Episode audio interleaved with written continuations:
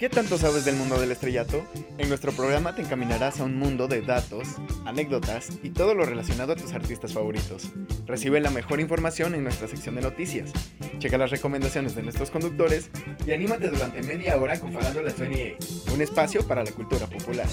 Esto es Farándula 28. Sintonízanos todos los miércoles al punto y medio de la tarde por Radio Hipócrates. Hola a todos, sean bienvenidos una vez más a este su programa Farándula 28, Farándula 28. Hoy les presentaremos un programa acerca de la década de los 90. Vamos a hablar eh, con el tópico de las series, del cine y de los artistas musicales que más nos han encantado y que sobre todo no han pasado de moda a pesar de que hayan pues pues ya saben, ¿no? Transcurrido 20 años y por más antiguos que se vean, es un honor eh, hablar de ellos y darles las recomendaciones que siempre nos gustan eh, pues presentarles. En mi caso no hablaré de ningún músico ni de ninguna banda, ni siquiera de una serie de televisión, que claro que hay muchas, ¿no? Sin embargo, hoy les hablaré acerca de un comediante muy famoso y que a mí me encanta, fue de los más representativos en su momento, incluso ya en la década de los 2000 y de los, de los 2010, ¿no? El Louis C.K., nacido en 1967, eh, un comediante estadounidense que hizo grandes cosas en la televisión como Louis, Better Things, eh, Lucky Louis, películas como I Love You Daddy, que fue eh, estrenada en 2017, que desgraciadamente debido a la polémica de acusaciones de acoso sexual, pues no se pudo dar a la luz, pero pues eh, sin duda alguna es un gran comediante de género de humor negro, de comedia de observación, de humor surrealista y con claramente un gran, una gran carrera eh, que puede ser muy representativa de los 90 y que, ha, y que ha transcurrido sobre todo en estos tiempos. Louis C.K. nació el 12 de septiembre de 1967 en Washington, D.C., Estados Unidos. Su familia eh, pues su mamá era Mary Louise Davis, ingeniera de software, y Louis Skilly, economista. Su abuelo paterno, un húngaro judío, emigró a México donde conoció a su abuela, una católica de origen mestizo, que es, pues su padre nació en México y su madre tiene origen irlandés. Así es, Louis vivió en la Ciudad de México, hasta los 7 años siendo el español su primer idioma.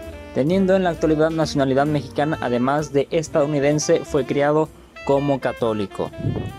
¿Qué quiere decir esto? Que Louis C.K. definitivamente es un gran comediante, pero sobre todo un, eh, un icono de la cultura de la comedia estadounidense, tanto como la cultura de la comedia mexicana, porque ha influido a muchos estandoperos mexicanos que hoy la siguen rompiendo. Su familia se trasladó de México a Boston, Massachusetts, y sus padres se divorciaron cuando él tenía 10 años. Él tenía muchos estudios en, desde la secundaria con el actor, eh, de hecho él estudió con el actor de Friends, Matt LeBlanc.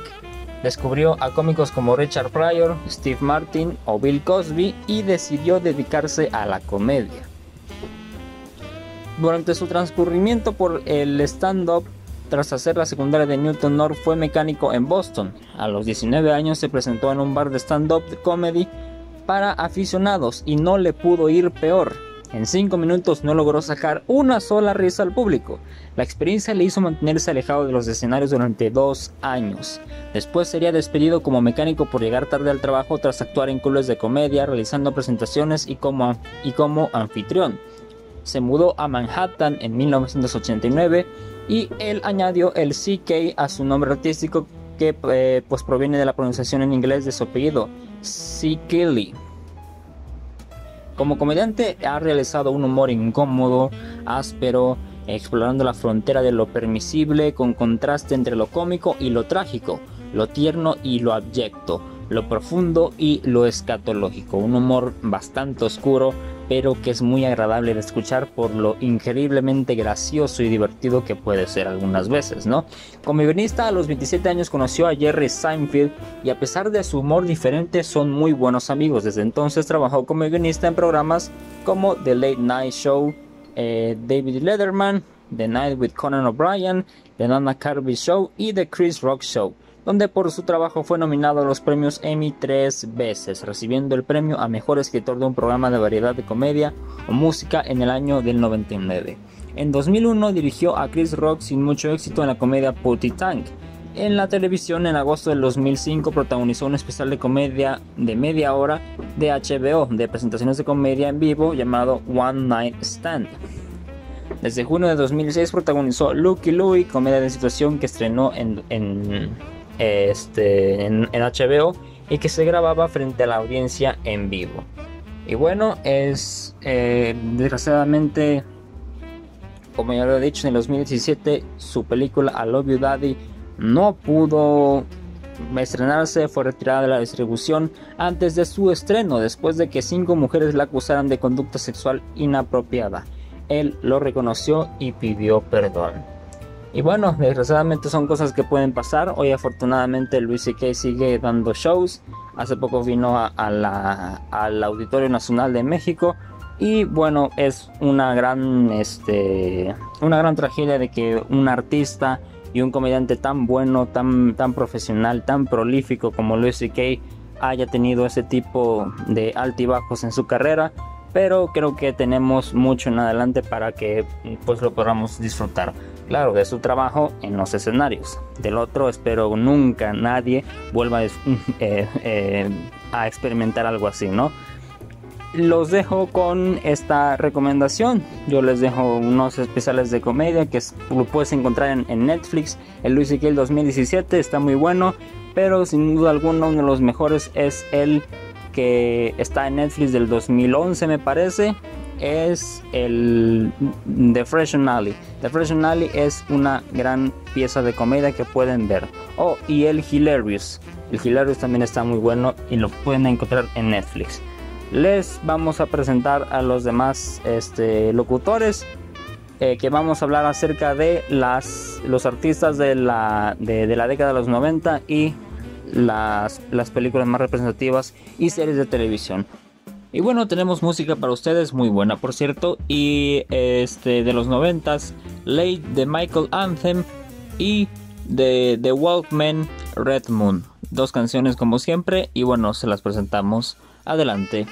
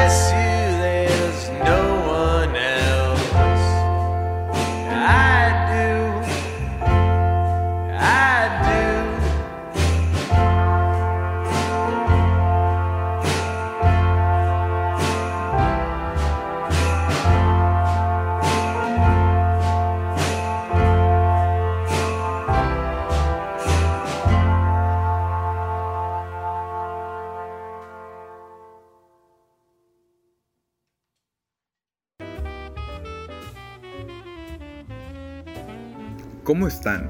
Soy Ignacio y en esta ocasión vengo a platicarles un poco acerca de una banda que seguramente hemos escuchado gracias a nuestros amigos, algún familiar cercano o inclusive por nosotros mismos, ya que pues es muy reconocida en varias partes del mundo.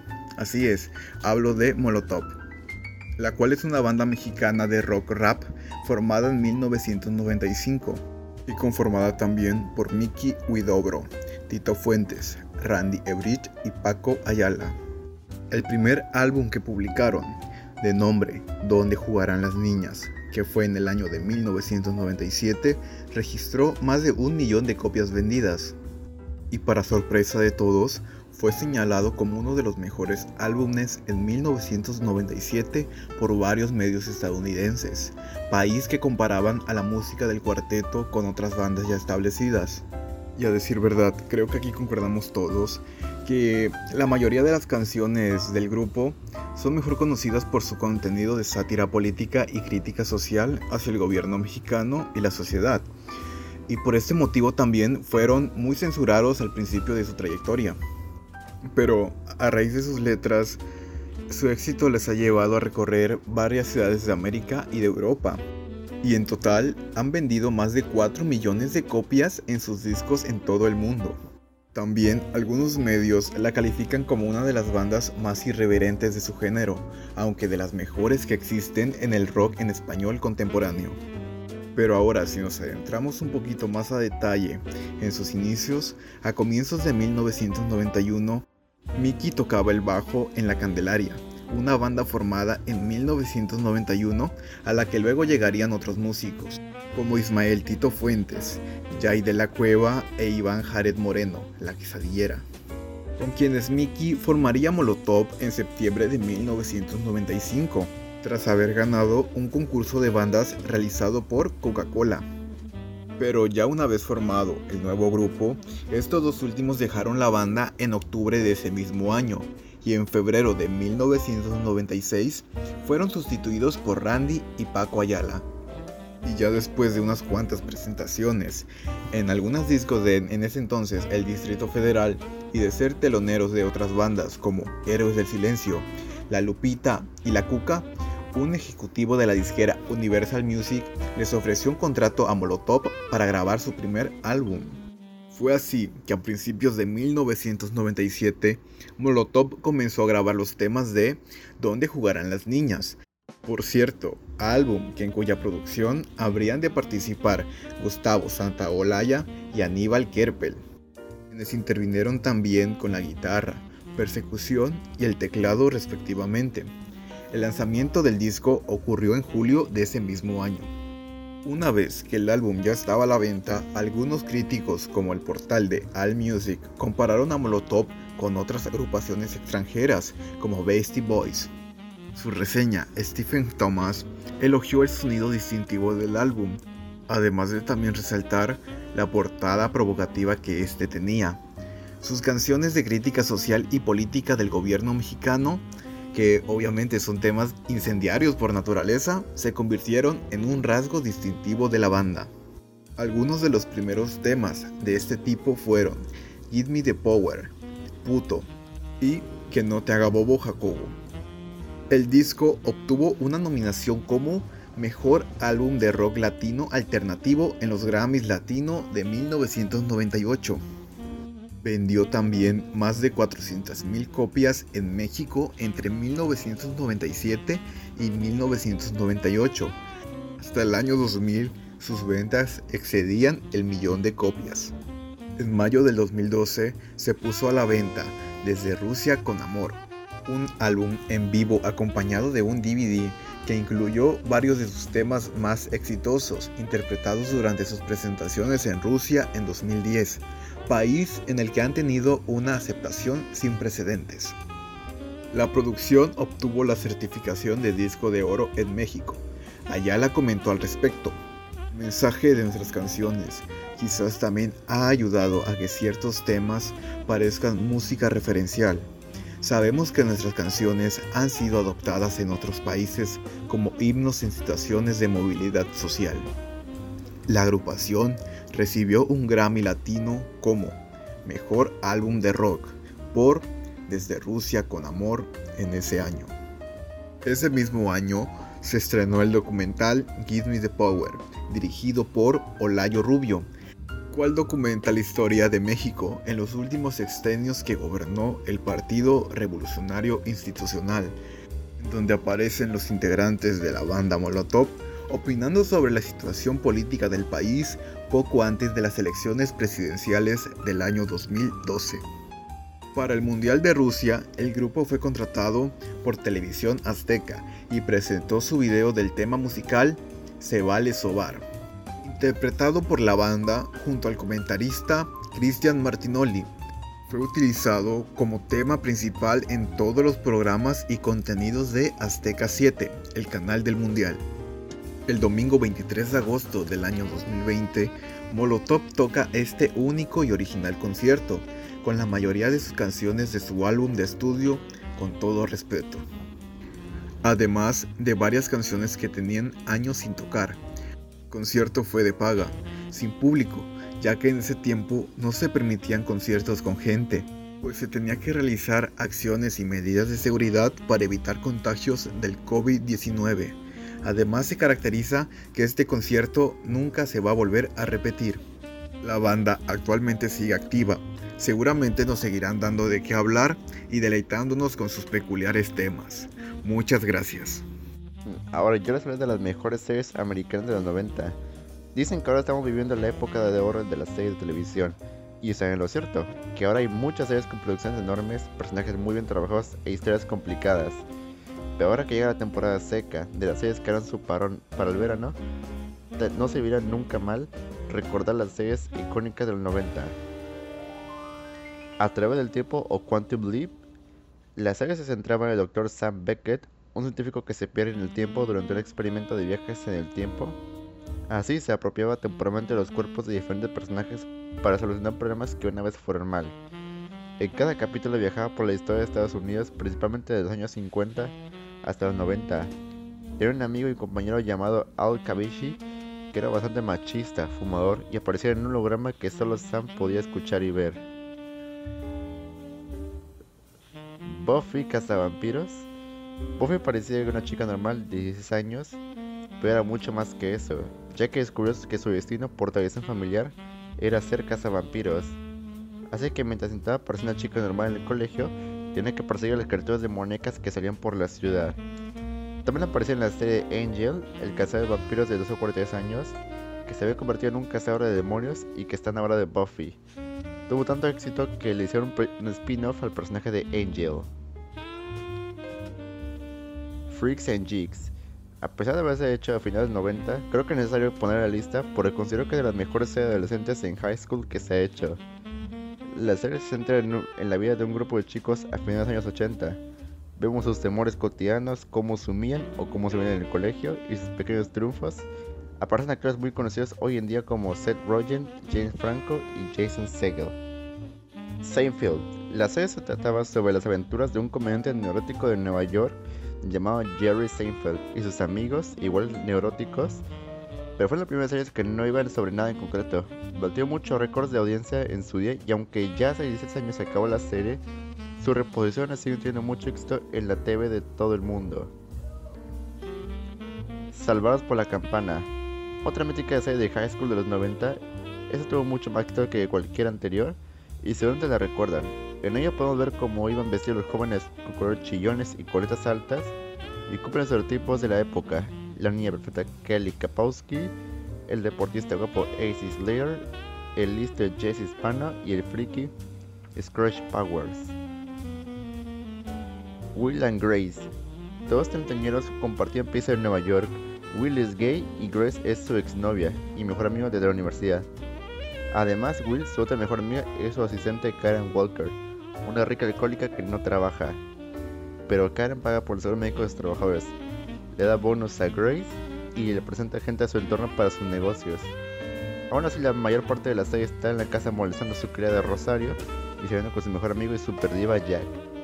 Todos juntos hacen un grupo muy divertido y la primera serie donde aparecen homosexuales tan libremente. Allie McBeal. Allie McBeal es una joven abogada independiente, insegura, inteligente, soñadora pero un poco neurótica. trabaja en un buffet de abogados donde también trabaja su exnovio. Hay escenas serias, pero en general es muy divertida y la abogada es una excusa para hacerla más seria de lo que es. Aparecen actores muy famosos como Robert Downey Jr., Lucy Liu y Bon Jovi. Tiene muchas escenas surrealistas que lo hace muy entretenida. El Príncipe de Bel Air. Solamente la canción inicia de las más conocidas de la época e incluso puede decir que sigue siendo una canción muy cantada en los karaoke. Teniendo en cuenta en el contexto de los años 90, Will Smith ya lo consideraron como un tío acabado en el industria musical, que solo estaba en la serie para seguir teniendo presencia en Hollywood. Pero no, Will Smith fue mucho más que eso y gracias a él todos conocimos el baile de Carlton. Twin Peaks. Debe ser un poco muy cansados de ver esa serie en tantos lados, pero es que les diga, es muy buena, es la serie más rara de los años 90 y seguramente la década, pero vale mucho la pena. Ese drama misterioso tan devilish es única. Por lejos una de las series más reconocidas sería El Expediente X o The X-Files. Tal como suena, es solamente una serie sobre cosas paranormales que inclusive no ha llegado a su final. Y por lejos la serie más icónica, Friends, ya que actualmente aún sigue al aire, pese a haber terminado hace muchos años atrás. Tiene mejor grupo de personajes Ross, el tímido e intelectual, Chandler, el gracioso y sarcástico, Joey, el actor, el tonto, Mónica, la mantona neurótica, Phoebe, la empanada y, y feliz, Rachel, la sobreconsentida. El guion estaba tan bien escrito como para dejar que los actores crecieran con sus personajes y que se convirtieran en estereotipos para series futuras. Bueno, esto ha sido todo por nuestra parte de nuestro programa Farándula 28, Farándula 28. Muchas gracias por escucharnos. Recuerden que nosotros somos estudiantes de la Facultad de Comunicación y Publicidad por parte de la Universidad Uy, por parte de la por parte de la Universidad Hipócrates de Acapulco. Nos vemos en la siguiente y gracias por su escucha.